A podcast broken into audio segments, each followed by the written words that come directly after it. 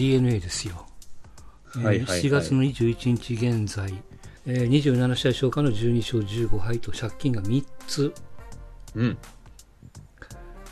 これは実際どうなんですか？想定のお話になりますけど。あよ予想の範疇なのか、もうちょっとできたやろみたいな感じなのか。そうですね。まあうん一応5割をでうん最初は見てたんで、やっぱちょっとうん期待っていうか見てたものよりちょっと下回っちゃってますよね。その今の段階で借金3つですか？なんで。うん。とりあえずその最初1ヶ月2ヶ月、まあ5割ぐらいでいけるかなっていうのがあったんで、まあ実際ただその今の、まあ借金3っていう数字だけ見るとまだまだ、うんなんていうか立て直しも効くようなって思うんですけど、もちろん。個人的にはちょっと今、まあ特に今日負けて、まあ6連敗っていう形にもなってるんですけど、そうよね。まあその戦力云々の話よりちょっとチームとしてちょっと今き厳しい場面に来てるのかなっていう。うん。そうですね、その誰が打った、打たない、誰が投げて打たれなかった、抑えたっていう以外の部分がちょっと最近はどうしてもちょっと気になってしまって、まあ、旗から見てて、漏れ聞こえてくるのは、まあ、例えばその伊藤光の降格だとか、そうですね、うん。はい、あとは何、そのサインの件だとか、まあ要するにサインの件っていうのも、まあはい。確かにね、わかるんですよ、ラミレスが言って、それを通訳が言ってるじゃないですか。だから、まあまあ、ほ本当にそのラミレスの言いたいことを100%通訳できてるかどうかはわからないんやけども、そうですね、わからないけども、でもなというところがちょっとあるよね。まあ、その今年で5年目になるんですけど、ラミレス監督になって、うんでここら辺のぼかし方がすごいうまい監督だったんですね、要は、何かちょっと不可解なところがあったり、まあ、例えば敗戦、まあ、負けたときに、まあ、この場面がうまくいかなかったっていう表現にしても、まあ今日は、なんていうか、その運がこちらになかっただったとか、うん。まあ、これも野球である、明日に切り替えていこうっていうコメントが、まあ、一番特徴的ではあったんですけど、その、はいはいそうね。伊藤光の件や今回の平のサイン云々の話で言うと、うん。結構今シーズンに限って言えば、その過去4年間になかった、例えばその失敗した良くなかった流れが、その選手の誰々のこのプレーが良くなかったっていうふうに、うん。なんていうか、まず選手のここは良くなかったっていうのが出てくるようになったんですね、コメントに。結構その選手をかばう監督さんと同じ意味やもんね。そうですね、どちらかというと、もう、これも野球で仕方ないの人だったうんん、ですけど、そうそう。う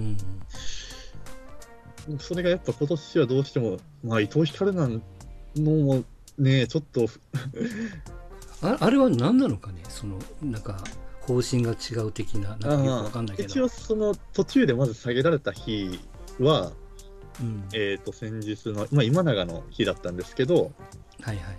まあ、巨人戦で、まあ、4点取られて、でそれで、まあ、その後戸柱に変わって、で戸柱がまあその後すっと抑えていったんですね、変わった後。うん。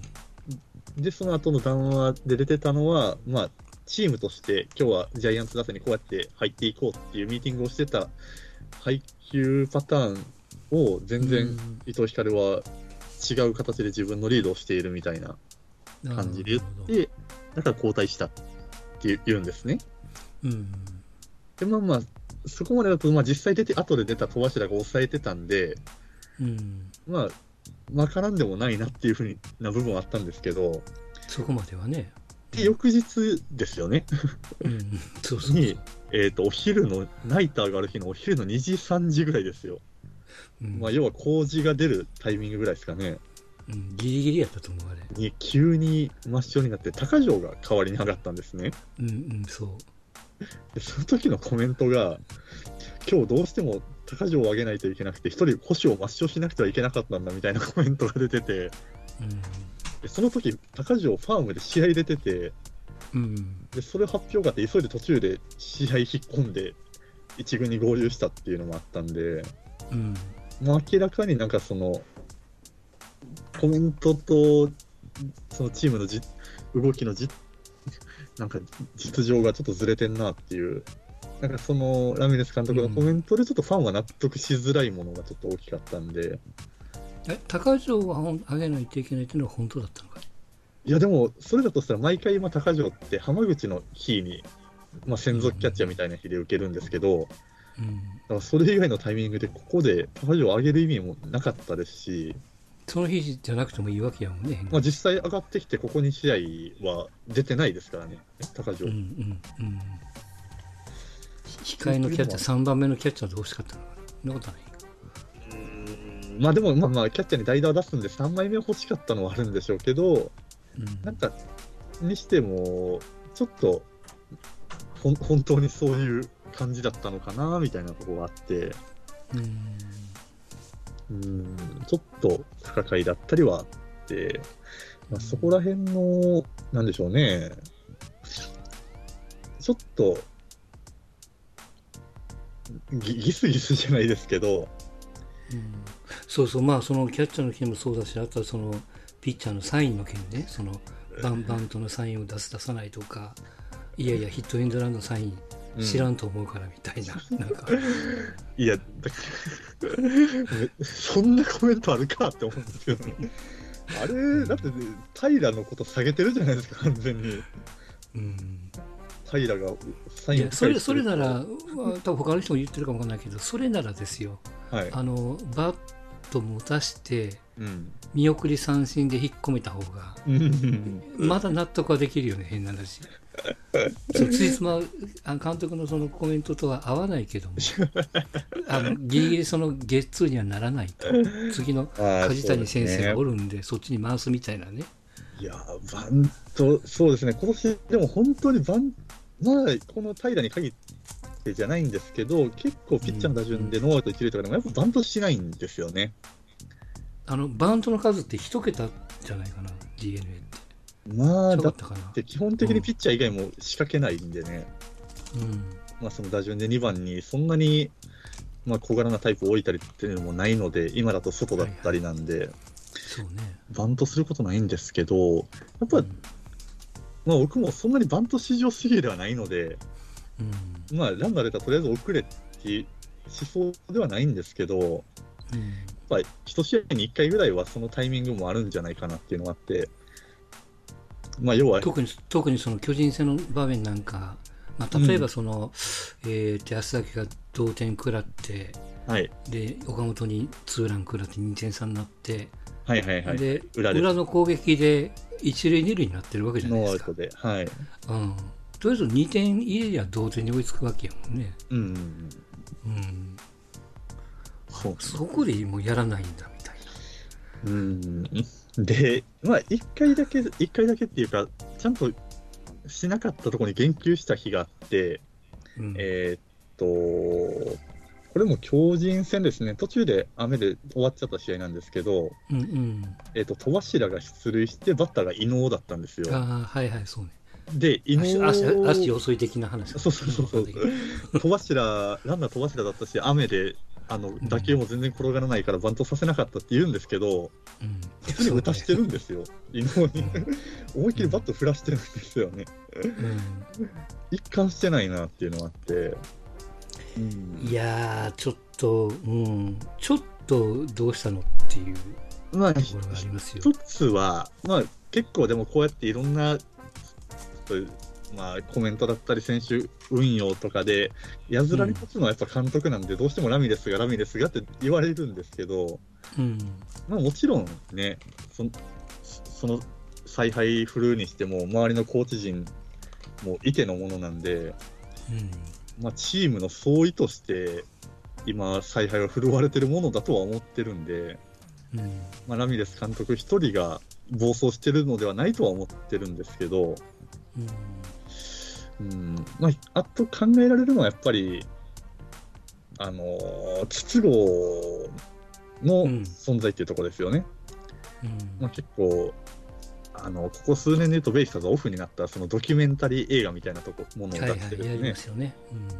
で、実際その筒香のが、まあ、ベンチ裏だったり、試合前だったり、うん、うんまあ、めちゃくちゃまあ要は動いて選手にそれぞれ声をかけてっていうのをやってるわけですよね。うん結構今までだったら多分そういうところでちょっと引き締めるところも引き締めてた役割を、まあ、そこも全部監督が一手に引き受けてるのかなっていう気もしてて、要は厳しいことを言うことを筒香が裏でしてたのを、うん。まあ、ラミレス監督が直接言うことで、まあ、今のようなコメントの形になってるのかなとも思わなくはないんですけど、うん。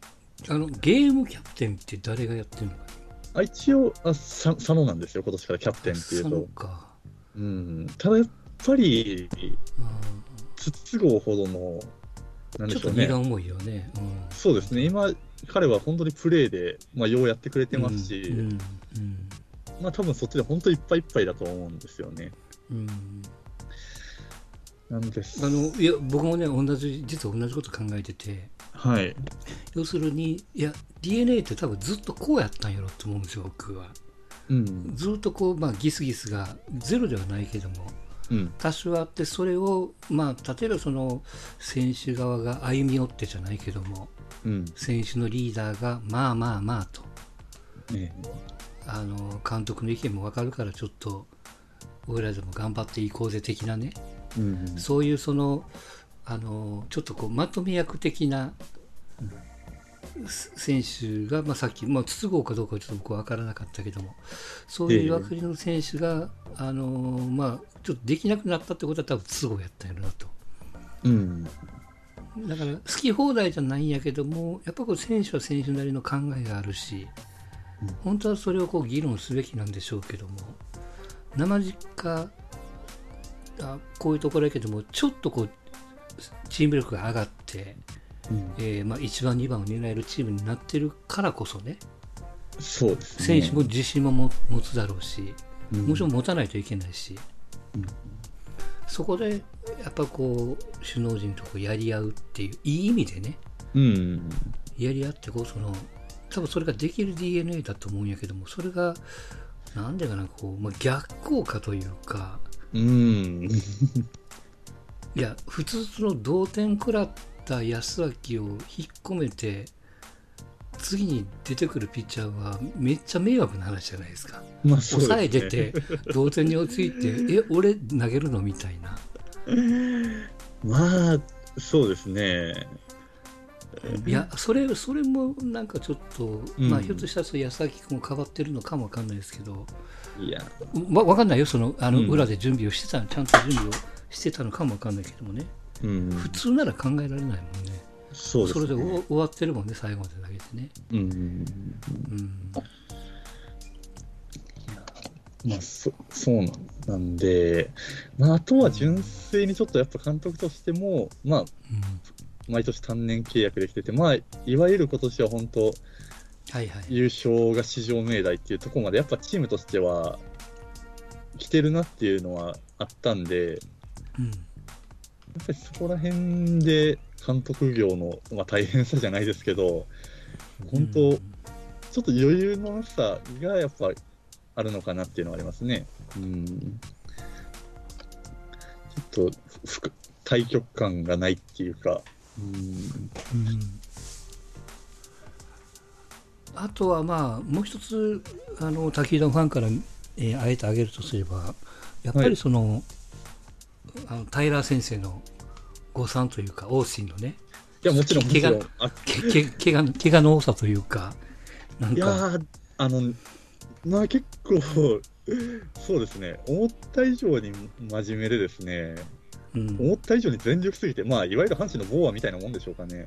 うんまあ、ボーア先生もちょっとハッスルしすぎて、ちょっと、そうね。ねちょっと体痛めてる節があるじゃないですか。うん。いや、まあ、走塁は、次の塁、次の塁行くわ。外野守備はフェンスにもガンガン飛び込んでいくわで。うん。あれは、そうですね、当然、すごいいい意識だし、ありがたいんですけど、うん。あの感じでやられると、それは通年は出れんわなっていうのがあって、うん。もともとそういう選手なのかな、その日本に来たからっていう形じゃないんやろね、わかんないけど。まあね、まあでも向こうでもそういう故障がちだったところを考えると、やっぱそういう部分があったんでしょうね。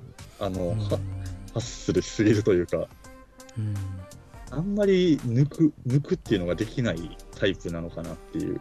うんそうなんですよね。実力は確かなだけに、そうね。うん、やっぱ、離脱からもう露骨にちょっと勢いはちょっと止まってしまったので、うん、難しいところですね。まあ、ただ、打線はそれでも、去年からとは、まあ、割とね、今年は、まあ、特にその一番梶谷っていうところですよね。そう、これが逆に嬉しい誤算かなと思ってるんやけども。一番嬉しい誤算じゃないですかね。うん、うん、本当に欲しかった欲しかった一番バッターがここにいたんかっていうのが。ねえ、もうやれ上里だなんだ吹っ飛んじゃったもんね。いや、まあ上里もすごい今、いいんで使ってあげたいんですけどね。ただ、今の梶谷に勝るものはちょっと、うちのチームにはないですね。そうね。本当にびっくりするぐらいボール見て、うん、フォアボール選ぶし、まあ、軽打に徹したりだったりね、まあ、それでいて長打もちゃんと打ってるっていうところで、本当理想の一番やってるなっていう。うん。だからまああの、まあ、残念ながらというか、おかげさまでというか、はい。えーまあ、横浜戦、d n a 戦、阪神 d n a 戦でね、うん、見てて、まあ、ハマスタの d n a はめちゃくちゃ怖いんですよ、その阪神が得意な球場ではあったんですけども、はい、全部こう飲まれてて、もうもう、全部の試合がもう d n a ペースみたいなね。うん、うん、でその姿をこう見てるだけにうん、なんていうかな、そのこも先最初に言った漏れ伝え聞こえてくる話がちょっとこう信じられなくて、いやまあそういう気はあのあるにはあるんでしょうけども、なんていうかな、やっぱりこう、悪い時は全部続くというか、ボロボロ出てくるみたいなね。まあ、一旦こういう話出ちゃうとね、なんか実はこんなことありましたよみたいなのはね。うん、うんで、まさかの、それえ6連敗でしたっけ ?6 連敗ですね。うん。まあそうですね、こっちは 5, 3、まあ安明含めて、ちょっと後ろがこんなにうまくいかんもんかなっていうのは、割とだから、終盤ひっくり返される試合がやっぱ多いっていうところですね。そうね。辛抱率で見るとめ全然悪くはないんですけど、まあ、うんうん。先発は結構ね、よくやってはいるんですけど。やってる。だこんだけ平がはまってるんやもん、変な話。まあそうですね。うん、で、一つは埋まってるし、まあ、それはたまにさらやれ、何桜井とか大貫とか出てくるんでしょうけど。はいはい、まあ、基本的にその今永、浜口、平あたりはちゃんとローテーションを回ってるんで、うん。で、そこにまあ、伊能だったりも今年はいいんで、先発の方はね、割と、まあ、例年に比べるとしっかりやってくれてるなっていうのはあるんですけど、まあ、その分、まあ、それだけに余計こんなにひっくり返されるんだなっていうのは、うん、ね、なんとなく、なんとなくやけど、なんかこう、ワンテンポ遅いような気するけどね、そのピッチャーの。系統ですか？うん。今まではその打ち勝ってるからあんまり目立たないけども、要するに競ってる試合が取れないわけでしょ？要は。そうですね。はい、うんどうなんだろうな、まあ、あとはチョイスですかね、その各々の、例えば1点ビハインド、同点、1点リード、それぞれ、あれ、この場面、このピッチャーなのかっていう、まあ、その選択とかも、ちょっと気になるとこはありますね。うん、いや、あの、阪神ファンからすればありがたい話なんですよ。こういう、こう、はい、DNA さんが混乱してもらってる隙に。なんとかすりゃいいということですから。そうですね、それにしてもその出だしの勢いはどこ行ったっていうね。うんまあでも、分かりやすくやっぱり、今のところで言うと、まあ、うん、オースティンのとこかなっていう、何か一つきっかけだったなっていうのがあって、うん、うん、なるほどね。まあ、それぐらいやっぱ、ハマってたっていうのがあって、3番、オースティンが。まあ、梶谷、外、オースティン、佐野の並びですかね。うん。うん、っていうところで、そこがすごくうまく回ってたんで、うん。まあ、そこら辺からちょっとずつ狂っていってるのかなっていう。うんまあもちろんまだ試合も二十数試合ですから、あとまあ変な話あと100試合ぐらい残ってるわけですからね。う ん全然破綻はしてないんですけど、まあ、あとは、実に伊藤光一軍におらんのは厳しいなっていうのはありますね。うんうん。まあ、今年は結構その戸柱っていうところで、まあ、特にリード面とかうまくピッチャー引き出してたりっていうのはあって、まあ、うん。去年はほとんど戸柱って出番がなかったんですけど、まうん。あ、そういう意味では今年はいい意味で戸柱はまあまあ上々かなっていうのはあるんですけど、あれ？バッテリーコーチって去年と今年って変わってるんでしたっけ？そう、ん？去年と今年で、えーっと、今年からあれでしたっけね、あの、まあ、アマチュア系からの方ですよね。うん。うん。なんかそういうそのコーチが変わるとキャッチャーの際ねねもう変わるっていうからね。うーん。あとはあんまりこれは言いたくないけど伊藤光って、まあ、別に本人に責任はないけどもずっとオリックスの時もそのごちゃごちゃっとから、い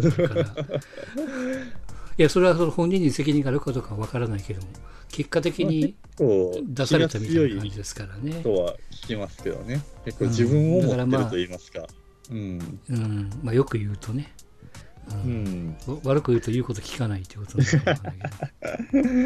まあ、なんでしょうね。うまく、そこら辺はでもやっぱ、選手のそういう特性も踏まえて、すり合わせていかないかんよなとは思うんですけどね。それはみんながみんな従順でおとなしいキャッチャーの、キャッチャーというか選手なわけではないんでね。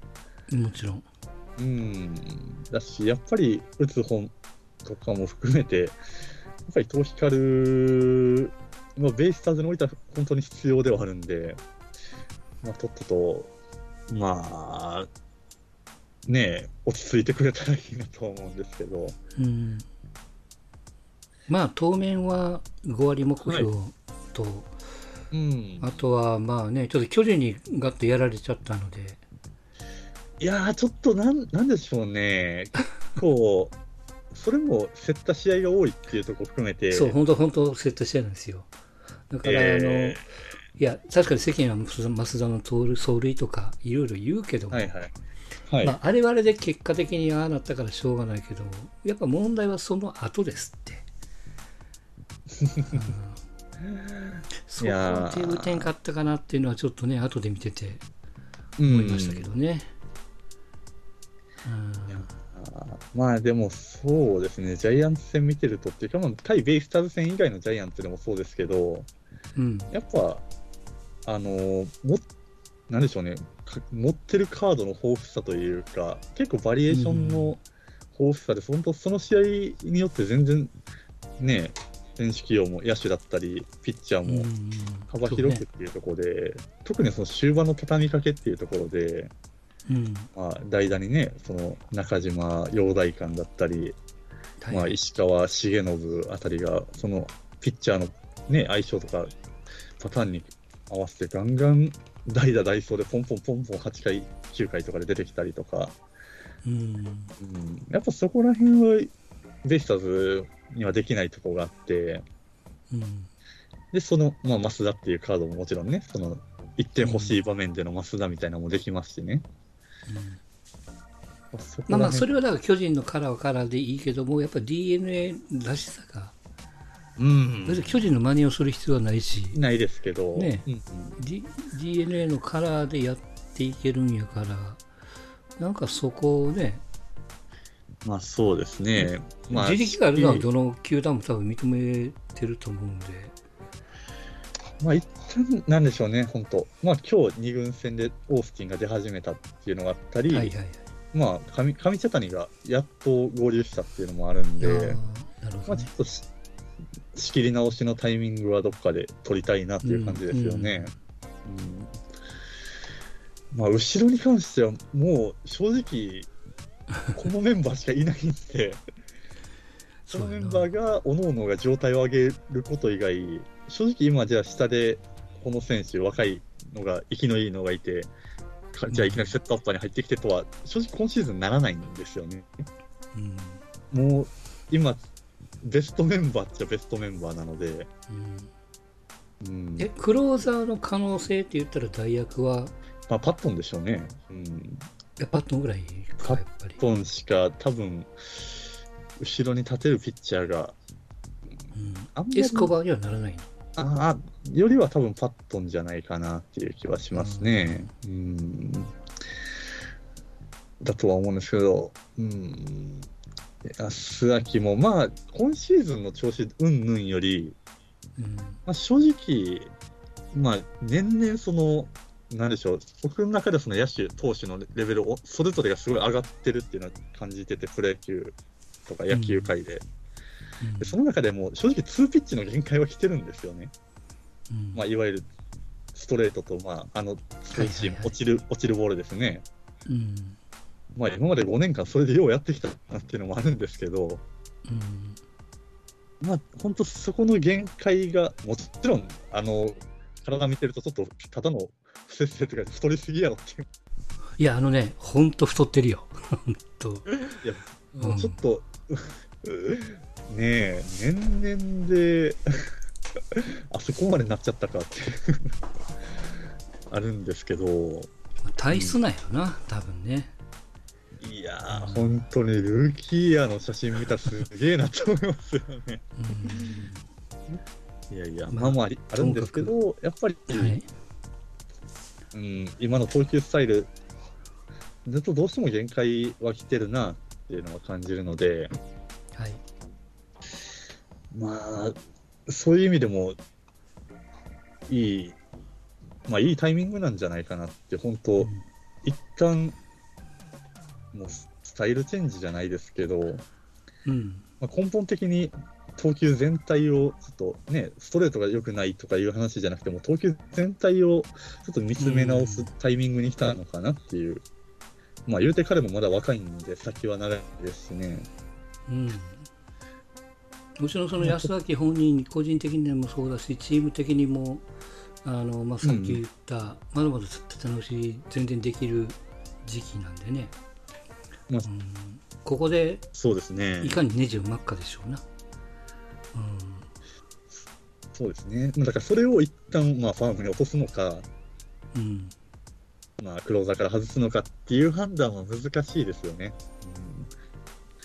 ただただ、まあ正直だから今の阪阪神の藤川球児と一緒で、えーっとはい。クローザーで使わないんなら僕はもう落とした方がいいと思いますよ。うん。中途半端にその、うん真ん中とか配線処理的なものよりはね、こうミミニ伊藤光もちょうど下におることやし、そのミニキャンプ的にちょっとこう2人でがっつりやるみたいなね、そうですよね。うん、そうした方が本人のために絶対なると思うしね。確かにその方がなのかもしれないですね。正直、だから結局今日の、まあ、朝かな、うん昼の段階のファンとコメントでは、まあ、配置転換はないよと、うん。まあ、やっぱうちのクローザー山崎康崎だよっていうのもあるんで、まあ、使い続けていった上で、どうにかしてなんとか合わせてアジャストしていってくれよっていう記事は出てたんですけど、うん。まあ、それもなかなか難しいのかなっていう気はしてますね。うんうん。まあ、幸いなことにあの、ね、中継ぎ抑えで苦しんでる球団は他にもありますから。まあ、盤石なところがないっていうのが 正直なところですよね。そうそうそう。これがだから DNA だけ崩れてたんなら焦るんやろうけどね。はい。どこも一緒やから。そうなんですよね。うんクローザーどうしよっかの話。うんまあ、ねまあまあ最、最悪トレードって手もありますからね。うん。まあ、そうですね。なんか、こういう時にパッと、パイプ、強いパイプがある球点じゃないですけど、うん結びつきがあると。そうね。この際、どうですか？はいオ。リックスあたりと提携を組んでみては。いやー、どうなんでしょうね。うん今っか、トレードですよね。うんまあ難しいよ、その、その、今年だけの数字を上げるがためのトレード、まあ、多分できるのは巨人だけだと思うんで、うん。短期的なトレードはやっぱね、他の球団はちょっとやっぱリスクがあるからね。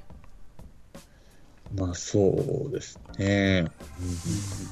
うん、その辺は難しいかと思います。うん、なるほど。そんな DNA のお話でございました。はい。はい。ありがとうございました。はい。ちょっときっかけ待ちですね。はい。何か何頑張ってくださいか明るく明るい。はい。まさか、まさかこんな上の立場で喋ることになると思わなかったんで。おかしいな、1週間前ぐらいまではなんか全然もうそんな感じじゃなかったですけどね。ほんと、ほんとそう監督帰ろうって言ってたぐらいからね。うん。そんなところでございますが。何か申し送り事項ありますか、これから、はい。あの、他の球団のファンの皆さん来られますが。ああ、そう、あ、そうか、今日はそういう感じなんですね。うんうん。いやー、まあそうだな、取り立ててなんかこれをっていうのはないんですけど、まあきっと堂林の話になるんだろうなっていう気は、いや、まあまあ、多分ね。うん。いやー、動画どうどう 動画どうですか？本物ですか？あれは。いや、本物でしょ。